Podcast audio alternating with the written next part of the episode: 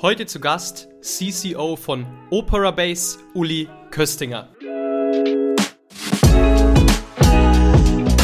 Ich sage immer, Nummer eins ist, ist, ist Selbstmarketing, Selbstvermarktung und auch wirklich ähm, da was dafür zu tun, von Anfang an und an seiner digitalen Präsenz zu, zu, zu arbeiten gerade die jungen Sängerinnen und Sänger, die haben sehr oft noch keine Agenturen. Die werden sozusagen quasi dieses, dieses, ich werde dann mal entdeckt. Dafür muss man viel tun. Da muss man künstlerisch viel tun, aber man muss auch sozusagen an seiner eigenen Präsenz arbeiten. Und heute hat man sehr einfache technische Möglichkeiten, um das auch irgendwie zu machen und, und auch wirklich darzustellen. Herzlich willkommen bei Careers of Classical Musicians ein Podcast rund um das Thema Karriere im Klassikmarkt. Dieser Podcast wird unterstützt von unserer eigenen Branding-Agentur Dreher Media. Um unseren heutigen Gast noch einmal genauer vorzustellen, Ulrike Köstinger 28 Jahre alt und Chief Content und Partnership Officer bei Opera Base. Ja? Opera Base ist eine Plattform, eine Datenbank, kann man sagen, die die meisten ähm, aus dem, sag ich mal, Gesangsbereich auf jeden Fall schon mal wahrgenommen haben. Man landet nämlich automatisch, wenn man mal in irgendeiner Vorstellung, einem Theater partizipiert hat, mitgesungen hat, auf Opera Base und kann sich da eben sozusagen ein Profil anlegen. Ähm, über die Komplexität dieser Plattform haben wir gesprochen, was Künstler sozusagen für Vorteile haben, wenn sie auf dieser Plattform gelistet sind und was das Geschäftsmodell von Opera Base ist, wie Opera Base auch langfristig die Entwicklung der Kulturszene einschätzt und sich darauf vorbereitet. Also sehr spannende Insights auch jetzt irgendwie für diese Zeit nach der Pandemie. Ähm, wie denken Veranstalter, wie planen Veranstalter, was kann man als Künstler irgendwie beachten, um, sag ich mal, ja, ähm, einen raketenhaften Start jetzt wieder hinzulegen. Das alles haben wir mit äh, Uli besprochen. Uli ist, äh, muss man wissen, BWLerin, sprich sie hat ein extremes Kulturinteresse und ein Interesse für Oper und Schauspiel von Natur aus mitgebracht, hat aber dann BWL studiert und äh, hat verschiedene Stationen hinter sich gebracht. Sie hat bei L'Oreal gearbeitet, also eigentlich hat gar nichts mit, mit Klassik zunächst mal zu tun gehabt, war dann allerdings auch ähm, Personal Assistant äh, to CEO am Teatro alla Scala, hat dann bei einer Streaming-Plattform äh, im Klassikmarkt gearbeitet, Takt 1 und ist jetzt, wie gesagt, Chief Content und Partnership Officer bei Opera Base. Spannende Insights, deswegen würde ich sagen, direkt rein in die Folge mit Ulrike Köstinger. Herzlich willkommen zu einer neuen Folge von Careers of Classical Musicians. Heute zu Gast Chief Content und Partnership Officer bei Opera Base, Uli Köstinger. Hi Uli. Hi Leon, freue mich sehr, danke für die Einladung. Opera Base ist so eine Plattform, die, glaube ich, die meisten, die mit Gesang zu tun haben, wahrgenommen haben. Ganz einfach, vielleicht dadurch, weil man, wenn man irgendwo mal an einer Produktion partizipiert hat, sofort auf der Plattform gelistet ist. Kurz, wer bist du, was machst du und vor allen Dingen, was macht Opera Base? Also, Uli Köstinger aus Wien, ähm, seit Anfang an, seit Kindheit klassisch Musikliebhaberin und Theaterliebhaberin, ähm, bin quasi mit der Branche aufgewachsen und habe mich dann eigentlich relativ sehr schnell dafür interessiert, wie die Prozesse in einem Theater oder einem Opernhaus dahinter ablaufen ähm, und wollte eigentlich immer mein Interesse auch für, für Wirtschaft und die Kultur verbinden. Habe dann so wie du, Leon, ähm, auch Wirtschaft studiert, BWL und ähm, meine Praktika aber alle in der Kulturbranche gemacht und meine, meine ersten Berufsanfänge. Das hat angefangen von der komischen Oper bis zu den Salzburger Festspielen. Ähm, dann war ich im Theatro alla Scala und gleichzeitig aber auch ähm, mal einen Schritt in die Wirtschaft gemacht. Ich habe für L'Oreal gearbeitet und da vor allem auch im Bereich, das war äh, 2013, 14, auch wie es mit der Digitalisierung und E-Commerce so richtig losgegangen ist, ja, wo das auch in der Kulturbranche eigentlich de facto noch nicht so da war, außer dass es natürlich äh, das Internet gab und dass man äh, hier nachschaut, wenn man Informationen bekommt, möchte oder nach Informationen sucht, hier auch gleich ein, eine Überleitung zur Opera Base. Und habe über die Jahre eben versucht, ein bisschen eine Schnittstelle und auch so meine Leidenschaften zu verbinden. Und dadurch äh, bin ich dann nach dem Mitaufbau einer Streaming-Plattform Takt 1 äh, bei OperaBase gelandet, weil es eben genau die Schnittstelle ist für Künstlerinnen und Künstler sowie Kulturunternehmen zwischen der Live-Performance, die sozusagen live stattfindet, und sozusagen einer digitalen Datenbank, die das Ganze erfasst, was eigentlich auf der ganzen Welt live stattfindet. Und somit einem Künstler und einer Künstlerin eine, eine Präsenz gibt, eine digitale Präsenz, Möglichkeit einer unglaublichen Reichweite an Opernhäusern und klassischen Musikliebhabern, um sozusagen genau zu wissen, wann hat wer wo was gesungen oder aufgeführt und hier sozusagen eine Schnittstelle zu sein. Kurzer Hinweis in eigener Sache. Dieser Podcast wird präsentiert von Dreher Media. Was macht Dreher Media? Dreher Media baut Webseiten, sprich entwickelt ein Branding-Konzept für den jeweiligen Künstler, die Künstlerin, stimmt dieses quasi auf die individuelle Person ab und findet dann im digitalen einen Ansatz, der hier funktioniert.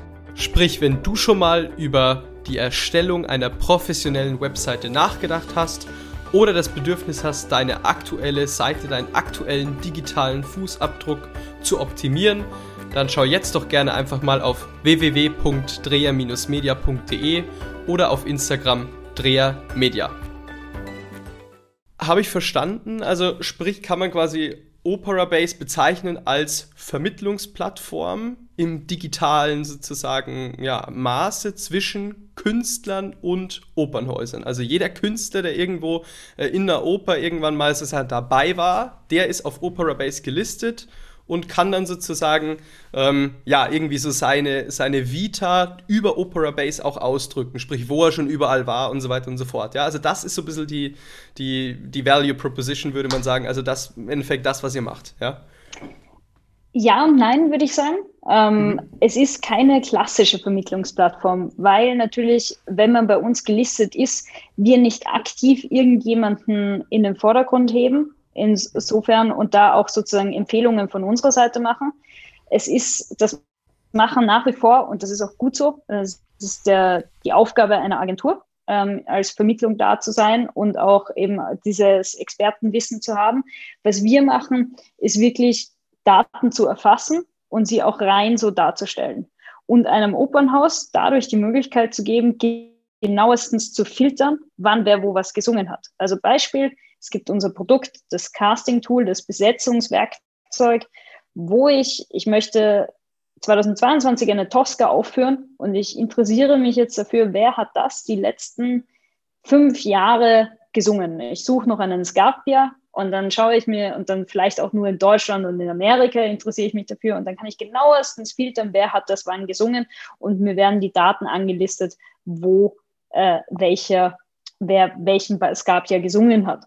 Und danach gehe ich sozusagen auf, dieses, auf die Agenturseite und rufe den jeweiligen Agenten oder die jeweilige Agentin an. Die haben bei uns auch ein Profil.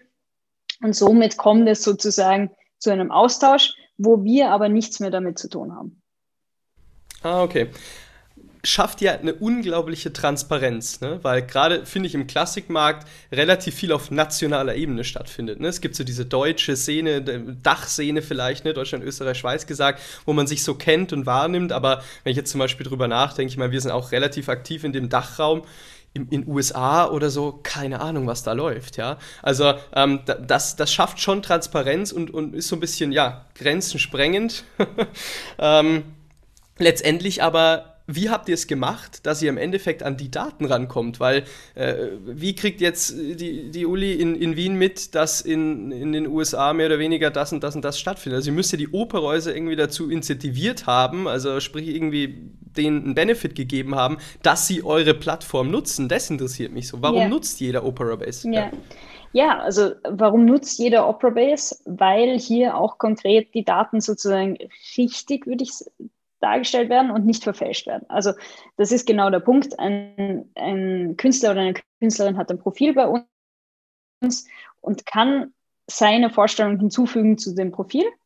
Sie müssen allerdings verifiziert sein. Das heißt, ich kann natürlich jetzt nicht behaupten, äh, dass ich die Tosca in der Met gesungen habe und ich finde keine Informationen darüber. Alles, es muss sozusagen gegengecheckt werden. Und wie machen wir das? Wir haben ein 15-köpfiges Team, die genau für diese, ähm, wir nennen es Customer Success Team sozusagen, also Kunden, Kundenerfolgsteam, ja, und ähm, die sind einerseits für die Betreuung der Kunden, also Opernhäuser, Agenten und natürlich Künstlerinnen und Künstler zuständig, andererseits zur Verifizierung der Daten, ähm, zur Pflege der Daten. Und nachdem wir jetzt ja auch schon sehr weit entwickelt sind, auch mit der Technik, natürlich haben wir im Hintergrund Crawling-Maschinen, die uns auch die jeweiligen Neuerungen auf den Open-Häusern-Seiten sagen, wenn was aktualisiert worden ist, wenn eine Vorstellung getauscht worden ist und das passiert dann sozusagen automatisch. Es gibt natürlich auch die, die Mitglieder bei uns von den Opernhäusern, die uns einfach ihre Vorstellungen regelmäßig sitz, äh, schicken. Saisonen natürlich, neue Saisonen, aber auch, äh, wenn sich etwas ändert, dann sind wir in diesem Mailing drinnen. Ähm, wenn sich eine Besetzung geändert hat. Und somit kommen von verschiedensten Stakeholdern die Daten zusammen, aber das wichtigste Tool ist die Crawling-Maschine. Ja. Hm. Jetzt ist irgendwie der Otto-Normalsänger, sage ich mal ganz, ganz trivial irgendwie, singt irgendwo am Theater, was weiß ich, in Frankfurt oder in Darmstadt. Und ähm, was hat der jetzt konkret davon, wenn er bei euch gelistet ist? Also gibt es irgendeinen Punkt, wo du sagst, das ist eigentlich der Grund, warum du Sänger oder Sängerin XY auf unserer Plattform unbedingt vertreten sein solltest? Ja, da gibt es natürlich mehrere Gründe. Der Hauptgrund Nummer eins ist natürlich schon, dass die Mehrheit aller Betriebsdirektoren und Direktorinnen dieses Casting-Tool verwenden. Und das ist jetzt nicht nur, wenn sie auf der Suche sind für eine neue Produktion nach diversen Rollen, sondern auch gerade nehmen wir Düsseldorf und mir fällt für morgen Abend der Scarpia aus oder für, für übermorgen Abend. Und jetzt muss ich schnell schauen, wer hat denn im Umkreis von, sagen wir jetzt mal, in Nordrhein-Westfalen diese Rolle vor kurzem gesungen oder wer ist in der Nähe? Und dann kann man natürlich genau so eine Filterungsseite machen. Und das, deswegen okay. hat das ja OperaBase sowohl für Ensemblemitglieder als auch für Freie unglaubliche Vorteile. Und mhm. der andere Vorteil ist natürlich, wenn man sich die Künstlerprofile bei uns anschaut, sieht das sehr wie eine Website aus. Man kann Videos hinzufügen, man kann mhm. sein Repertoire listen, man kann sein Repertoire, das man gecovert hat, auflisten. Und es kostet 10 Euro im Monat und ist somit damit erspart man sich auch Website-Kosten, gerade mhm. für junge Sängerinnen und Sänger. Mhm. Okay, Vorteile gibt es, klar, aber werden die auch genutzt? Also nutzen wirklich dann auch sozusagen Intendanten von irgendwelchen Theatern, gucken die dann wirklich auf, gehen die auf, oh, kann ich mir nicht vorstellen. Die gehen auf Opera Base und, und, und schauen dann, okay, wer ist in der Nähe und so weiter. Und das wird großflächig genutzt, weil ich denke mir oft, Intendanten sind jetzt ja nicht die 20-jährigen innovativ denkenden, sozusagen digitalen Lösungssucher, ja, um es mal so mhm. zu nennen, sondern schon eher, ach, wen könnte ich da anrufen, gucke ich mal in meinem Adressbuch, mäßig, mhm. ja, so ein bisschen übertreibt, ja, also ähm, erstmal die Frage sozusagen, wird das wirklich breitflächig genutzt von, von ja. Intendanten?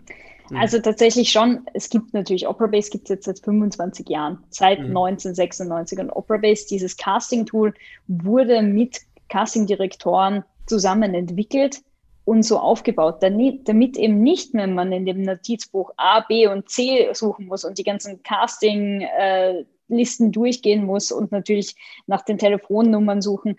Das nützt sehr, sehr viel. Natürlich weiß man dann und hat auch einen persönlichen Draht zum Agenten, aber auch nochmal die Verifizierung, okay, super, da hat die, diese Person die Rolle gesungen. Und natürlich, ich will nicht in Frage stellen, dass diese Castingdirektoren haben ein unglaubliches Wissen und haben auch eine, ein Erinnerungsvermögen, wer wann wo was gesungen hat. Aber so ein Tool bereichert sie natürlich. Und es, wie gesagt, es ist keine neue Innovation. Es gibt seit 25 Jahren und es, es läuft, ja. Mhm, okay. Was sind so die Zahlen? Also wie viel, wie viel äh, Sängerinnen und Sänger jetzt zum, nehmen wir mal Deutschland, wie viel nutzen es in Deutschland? In Deutschland, also ich kann sagen, dass wir insgesamt 100.000 Sänger listen weltweit. Mhm. Weltweit? Und mhm. weltweit und Deutschland ist unser stärkster oder einer unserer stärksten Märkte zusammen mit, äh, mit Amerika. Also ich muss mich mhm. korrigieren, der deutschsprachige Raum. Also da gehört mhm. auch Österreich dazu. Mhm. Aber es gibt einfach in Deutschland eine Vielzahl von auch kleinen Opernhäusern und, und drei Spartentheatern, und natürlich in Amerika auch eine Vielzahl von Häusern und, und, und, und glaube ich, viele Menschen. Aber das sind unsere zwei stärksten mhm. Märkte. Ja. Mhm. Das ist ja schon ein Wort, ne? Wenn jetzt die Mitgliedschaft 10 Euro kostet und ihr 100.000 listet, ist es dann schon mal mehr oder weniger in, in Umsatz von der Million. Ne? Dann kommen noch die Listing-Fees von den, von den äh, sag ich mal, Agenturen hinzu, die wahrscheinlich höher sind, ne? B2B und wahrscheinlich auch noch die Theater, dann das Tool, was man hat und so weiter. Mm -hmm. Cool, cool, cool. Ich, okay. Da muss ich, da muss ich dazwischen ja. sagen, natürlich haben nicht alle diese 100.000 haben eine professionelle Mitgliedschaft bei uns. Also, Ach so. vorhin okay. schon, also man kann auch ähm, free for free gelistet sein. Genau. Was ist dann der Unterschied? Der Unterschied ist, for free bist du einfach mit deinen Daten, die sozusagen Vorstellungsdaten gelistet, die sozusagen auf den, auf den Opernhäusern erscheinen. Du kannst es aber nicht bearbeiten. Also und auch sozusagen, mhm. du kannst dein Repertoire nicht bearbeiten, du kannst keine Videos hinzufügen, du kannst deine Kontaktdaten nicht sozusagen ändern. Es ist eigentlich rein das, was Opera Base sozusagen gesammelt hat an Daten und Vorstellungen, das steht da und ähm, der Kontakt zur jeweiligen Agentur. Mhm. Und wie viele von den 100.000 haben dann diese Subscription? Also wir sind, wir sind am Wachsen. Ich kann dir keine Zahl ähm, offiziell nennen, ähm, weil wir auch erst vor kurzem die Seite umdesignt haben und restrukturiert haben. Das heißt, mhm. all diese Möglichkeiten von Videos über Ticketmöglichkeiten, über die Bilder, über die, die, dass man sozusagen auch das Repertoire zum Covern, zum Debütieren listen kann, dass es wie eine Website ausschaut, das gibt es erst seit 2021. Also mhm. das ist ganz neu. Dementsprechend seitdem gibt es natürlich jetzt, weil der Bedarf da war, deswegen haben wir das auch gemacht, ein kontinuierliches, sehr starkes Wachstum. Kurzer Hinweis in eigener Sache. Dieser Podcast wird präsentiert von Dreher Media. Was macht Dreher Media? Dreher Media baut Webseiten, sprich entwickelt ein Branding-Konzept für den jeweiligen Künstler, die Künstlerin, stimmt dieses quasi auf die individuelle Person ab und findet dann im digitalen einen Ansatz, der hier funktioniert. Sprich, wenn du schon mal über die Erstellung einer professionellen Webseite nachgedacht hast oder das Bedürfnis hast, deine aktuelle Seite, deinen aktuellen digitalen Fußabdruck zu optimieren, dann schau jetzt doch gerne einfach mal auf www.dreher-media.de oder auf Instagram Dreher Media. Jetzt ist es natürlich so, du hast schon eben angesprochen, ihr sammelt da unglaublich viele Daten. Das ist ja das Key Asset, auch langfristig gesehen. Ähm, hier in dem Podcast Careers of Classical Musicians, der heißt nicht ohne Grund so, geht es um Karrieren. Ähm, was kann man irgendwie ja, auf seine Karriere irgendwie übertragen, was kann man implementieren, um schneller zu seinen Zielen zu kommen, ja, auf rationaler Ebene. Und jetzt frage ich dich, gibt es irgendwie so ein ja, so ein Weg, der sich irgendwie herauskristallisiert, auch in diesen Profilen und so weiter und so fort, wo du sagst, darauf legen irgendwie Opernhäuser, Intendanten besonders viel Wert. Das wollen die sehen in Profilen. Diese Station sollen junge Sängerinnen, Sänger durchlaufen haben. Ja, also wenn, wenn wir jetzt von gerade bei jungen Sängerinnen und Sängern ist es natürlich extrem wichtig, auch die Wettbewerbe zu listen. Ja, wo wo habe ich teilgenommen? Ähm, wir haben auch Kooperationen mit Wettbewerben, um eben genau auch diese Daten zu erfassen, um auch die Wettbewerbe zu bewerben, um genau nach denen zu suchen. Beim Repertoire würde ich sagen, ist es natürlich aus den Daten heraus, man kann sagen, dass die Repertoireliste eines der wichtigsten ähm, Informationen ist natürlich, was habe ich im Repertoire und was möchte ich bald ähm, aufführen und was habe ich vorbereitet. Auch hier gerade wieder ähm, wir empfehlen sehr vielen jungen Sängerinnen und Sängern auch bald ein Profil bei uns zu haben, weil natürlich das Repertoire beginnt im Studium und auch im Studium gibt es schon die diversen Studioproduktionen, die man auch listen kann auf Opera Base und wo man einfach sozusagen den Start ähm, beginnt. Jedes Video, wir wissen, dass, und spätestens nach der Pandemie wissen wir es alle, wie wichtig auch äh, Videoaufzeichnungen sind ähm, und dass sehr wohl natürlich auch danach gesucht wird, dementsprechend, sobald man Aufzeichnungen hat, wo man auch, oder Clips, wo man auch die Rechte dafür hat, ist sowas immer vom Vorteil, auch dazu zu führen. Und natürlich, es ist, ich glaube, und das ist ein bisschen, wo es auch ähm, dem Künstler und der Künstlerin hilft, so eine Plattform wie OperaBase in einem Künstlerprofil hat eine gewisse Struktur. Es ist relativ einfach zu bedienen, was man alles machen kann und was man hinzufügt. Und es hat dann eine gleiche Struktur und sieht im Endeffekt sehr ordentlich aus, sodass sich auch jeder, der auf diese Profile kommt, eigentlich genau das findet, was man sucht. Also Videoaufnahmen sind sehr wichtig. Ich extrahiere jetzt so ein bisschen die, die Contents irgendwie, die du angesprochen ja. hast, auf wirklich, sag ich mal, praktische Inhalte, die man hier mit rausnehmen kann. Videoaufnahmen sind wichtig, sagtest du. Wettbewerbe sind wichtig. Äh, jetzt muss man dazu sagen, Opera Base umfasst ja dann auch wirklich nur die Gattung Oper. Ne? Also was ist jetzt äh, mit demjenigen, der, sag ich mal, im Lied äh, sich etabliert und sehr erfolgreich ist oder äh, im, im, im, Konzert generell, also im Oratorium und so weiter und so fort, gibt es ja auch welche. Ne? Also Benjamin Appel war hier erste Folge im Podcast. Mhm Podcast zu Gast. Zum Beispiel macht extrem wenig Oper und ähm, hat damit eigentlich so einen gewissen Weg eröffnet im, im Gesangsmarkt, der auch zeigt, es geht anders. Und ich glaube, das ist so ein bisschen trendy auch geworden, ne? Nicht mehr so der, der Opernmensch irgendwie zu sein. Ähm, covert ihr das? Wie geht ihr damit um? Ja, covern wir, weil natürlich, dass jeder, der, der Oper, das Genre Oper macht, hat natürlich auch in Liederfahrung oder auch in Konzerten hat er schon gesungen. Und es ist extrem wichtig, dieses Repertoire genauso zu listen. Das heißt, wenn es Gesang gibt, dann können wir das auch darstellen auf, auf Opera Base. In, äh, wir haben auch, auch einige Konzerthäuser, die bei uns Mitglied sind, die genauso das Casting-Tool nutzen, weil sie ja auch immer wieder Sänger benötigen für die diversen Symphonien, ähm, wo auch ein Sänger oder eine Sängerin gesucht wird oder eben ähm, Liederabende. Und das ist für uns auch ein, ein äh, Zukunftsprojekt, dass wir auch viel mehr natürlich noch in den klassischen Musikbereich gehen.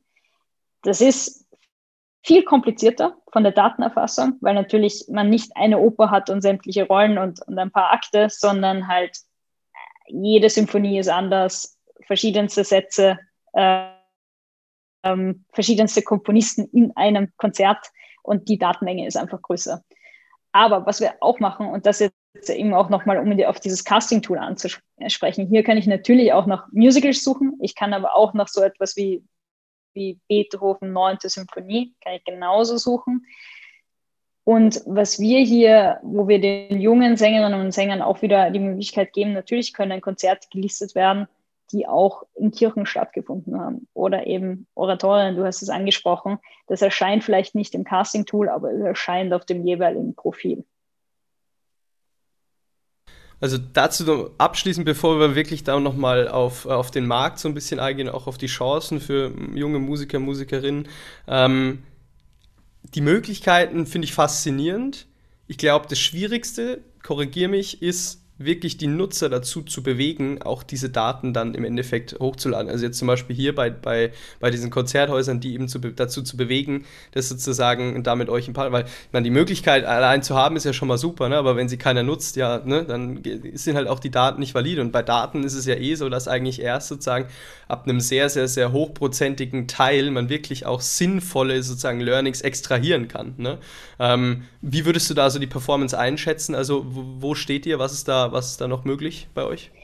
Naja, die, die Sache ist die, dass natürlich, die haben jetzt schon sehr großes Interesse, weil wir am, am Ende des letzten Jahres eine Zahl von 1,5 Millionen Nutzern erreicht haben, die Opera Base verwenden. Und vor allem aber davon, von diesen 1,5 Millionen, sehr, sehr viele Endkonsumenten, das heißt Musikliebhaber, Opernliebhaber.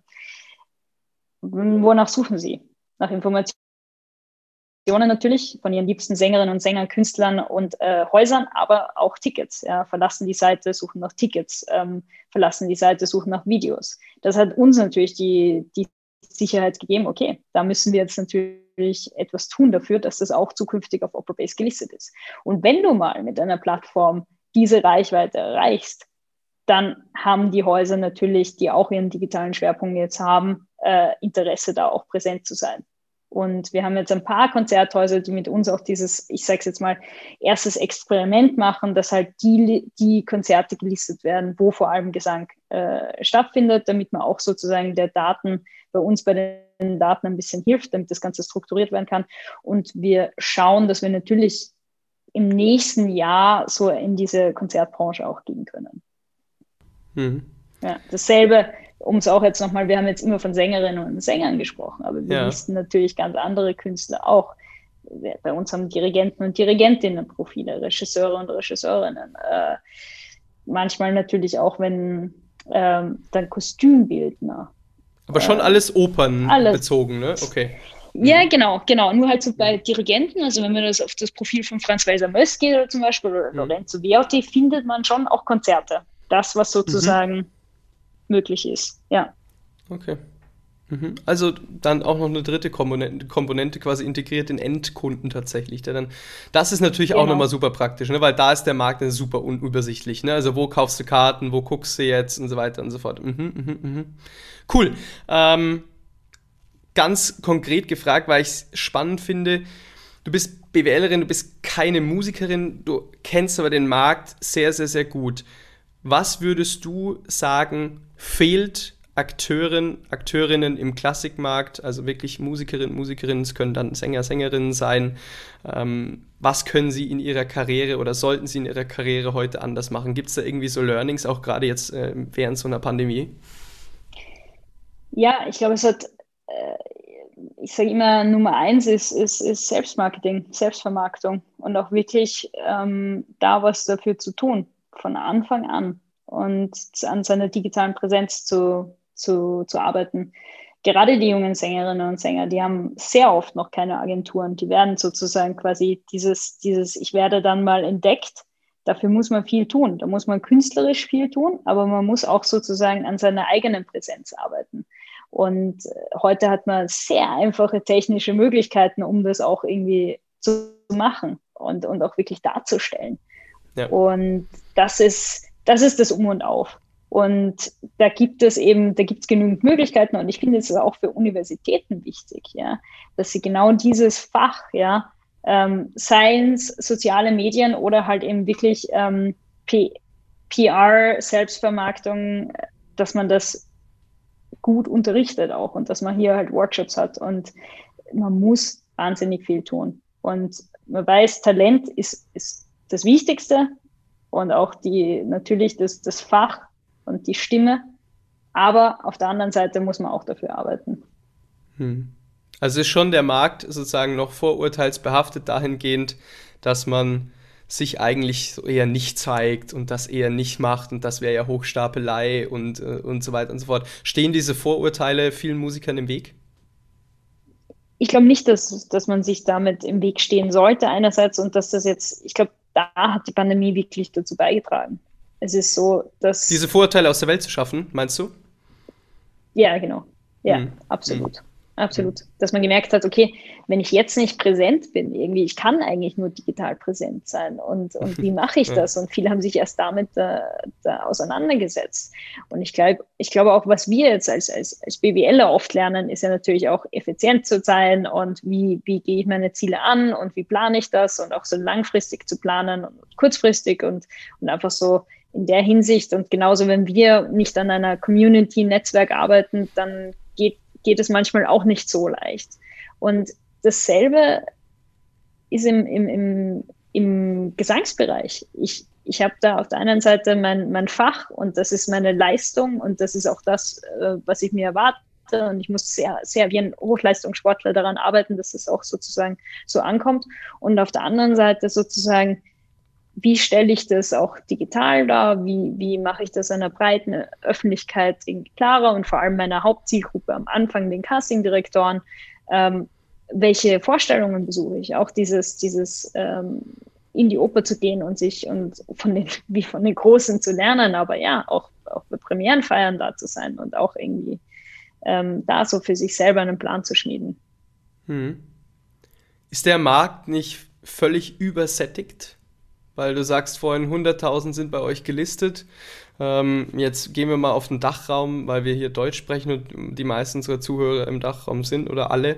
Ähm, gibt es nicht eigentlich viel zu viel Angebot, als dass es Nachfrage gibt? Sind es nicht viel zu viele Sänger, die da, eigentlich, die da eigentlich draußen sind? Oder was ist also deine Einschätzung auch auf die zukünftige Entwicklung bezogen?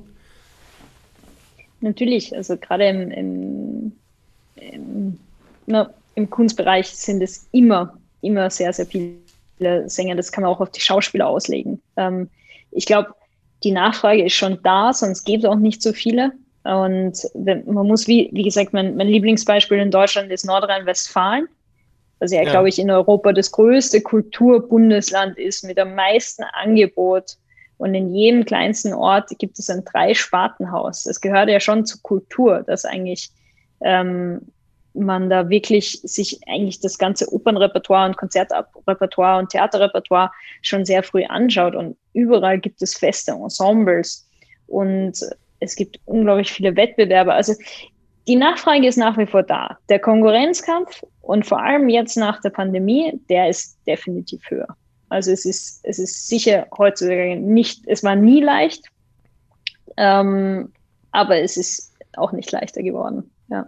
Hm jetzt aus der Sicht des Veranstalters, weil der im Endeffekt ja dann den, den Sänger oder den Musiker generell, ähm, möchte nicht alles immer so auf Sänger äh, runterbrechen, aber es ist natürlich jetzt mit Opera Base klar, dass es mhm. hauptsächlich um Sänger, Sängerinnen geht. Ähm, der Veranstalter plant ja auch nach einer Pandemie im Endeffekt ja, schon in Anbetracht eines großen Risikos. Ne? Er muss im Endeffekt seine Säle füllen. Du bist jetzt mit vielen Veranstaltern, Veranstalterinnen, nehme ich an, in Kontakt. Ähm, was ist da so ähm, das, was man hört in der Szene? Worauf wird jetzt mehr geachtet? Wie, wie ist die Vorgehensweise? Also einerseits muss halt, es ist für die Häuser nicht, ich glaube, die, die größte Challenge momentan ist, dass rechtzeitig kommuniziert wird, wann ein Haus öffnen darf und mit wie viel Publikum. Yeah. Ähm, also ich glaube, das ist, das ist die größte Challenge für die, für die Häuser, dass sie nicht einfach nur eine Woche vorher die Nachricht bekommen, sie dürfen es öffnen. Was spielen sie dann überhaupt? Ähm, und die Probensituation ist ja auch nicht mehr so einfach. Das muss ein Sicherheitskonzept da sein, es müssen alle getestet sein oder geimpft oder, oder schon gehabt sozusagen. Und was ich so ein bisschen sehe, ist natürlich, und das hat man jetzt auch schon vor diesem jetzigen Lockdown im letzten Sommer gesehen, dass natürlich die, das Nationale momentan sehr zählt. Also dass, dass halt sehr viele Sänger und Sängerinnen, die im eigenen Land sind, jetzt auch zu Möglichkeiten und verschiedensten Jobs kommen, wo es vorher vielleicht Gäste gab oder mehr Internationalität. Das heißt, da profitieren, glaube ich, schon auch momentan sehr die nationalen Künstler, dass sie an Engagements kommen, wo, oder spontane Engagements vor allem, weil natürlich anders geplant werden muss es vielleicht auch einem mehr Sicherheit gibt, ne? wenn man irgendwie ja, genau. die, die, die, den, den Sänger von hier, der aus dem Ort kommt, sagen wir jetzt mal so, ne? irgendwie, ja. dann kennen den die Leute, weil im Endeffekt bringt das ja dann auch mehr Publikum, ne? oder die Wahrscheinlichkeit ist höher, dass Leute sagen, ach, der kommt von hier, gucke ich mir mal an. Hm.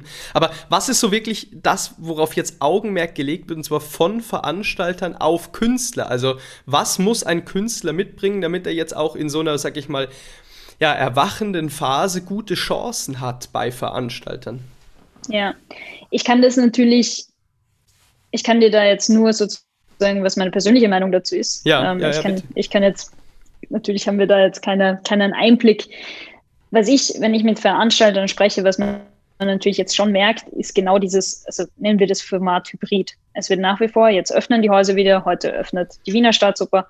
Ähm, die Vorstellung wird nicht nur ähm, live stattfinden, sondern es wird auch gestreamt damit eben auch jetzt nach wie vor Leute zu Hause oder die eben nicht reisen können oder dorthin fahren können oder gerade ähm, in Quarantäne sind, man weiß es nicht, damit das auch aufgezeichnet wird. Und ich glaube, es gab ja vor Pandemie und ich habe für eine Streaming-Plattform gearbeitet, das heißt, ich weiß natürlich auch, wie es mit den Rechtesituationen ist und wie sehr oft diese Verhandlungen auch mit Künstlerinnen und Künstlern bezüglich Aufzeichnungen schwierig waren, dass man die Sorge hatte, das ist dann für immer und ewig im Internet, ähm, was es ja eigentlich nicht ist. Aber es war schon immer so, ja, ich singe vor 2000 Leuten, aber ich möchte jetzt nicht, dass die ganze Welt jetzt da Zugang hat. Ja? Das hat sich geändert. Diese Wichtigkeit, dass man auch diese Vorstellungen aufzeichnet, weil eben um einerseits das Publikum zu erweitern und um die Möglichkeit zu haben, dass eben nicht alle da sein können, gerade in einer Situation wie heute. Und ich glaube schon, dass eben, und wir wissen ja, viele Institutionen haben an ihrem Streaming-Konzept gearbeitet, haben eigene Plattformen gemacht. Das heißt, das ist, glaube ich, so einer der Punkte, der sich am meisten auch geändert hat. Hm. Also vieles, vieles, vieles, was man irgendwie rausziehen kann. Ähm, auch mal, glaube ich, spannend irgendwie so die, diese diese Komplexität auch, die irgendwie hinter so einem Opernsystem steckt, irgendwie zu verstehen, auch mal die Seite zu verstehen, von der man eigentlich was möchte als Musiker, ne? als wenn man mit denen im Endeffekt, die ermöglichen den Arbeitsplatz letztendlich jetzt im Opernbetrieb, jetzt nicht natürlich, wenn man freischaffend ist, aber im Opernbetrieb ähm, und diese Seite auch zu verstehen, wie denken die, wie agieren die, ist, glaube ich, unglaublich wichtig ähm, für die eigene Karriere. Dementsprechend vielen, vielen Dank, äh, Uli, für die ganzen Insights, ähm, vielen Dank für äh, diese, ja, für dieses sehr offene Gespräch und weiterhin alles Gute. Danke, Leon. Hat sehr viel Spaß gemacht. Kurzer Hinweis in eigener Sache. Dieser Podcast wird präsentiert von Dreher Media.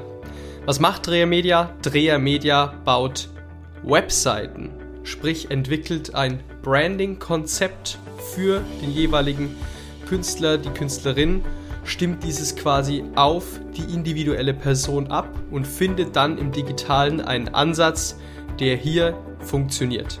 Sprich, wenn du schon mal über die Erstellung einer professionellen Webseite nachgedacht hast oder das Bedürfnis hast, deine aktuelle Seite, deinen aktuellen digitalen Fußabdruck zu optimieren, dann schau jetzt doch gerne einfach mal auf www.dreher-media.de oder auf Instagram Dreher Media.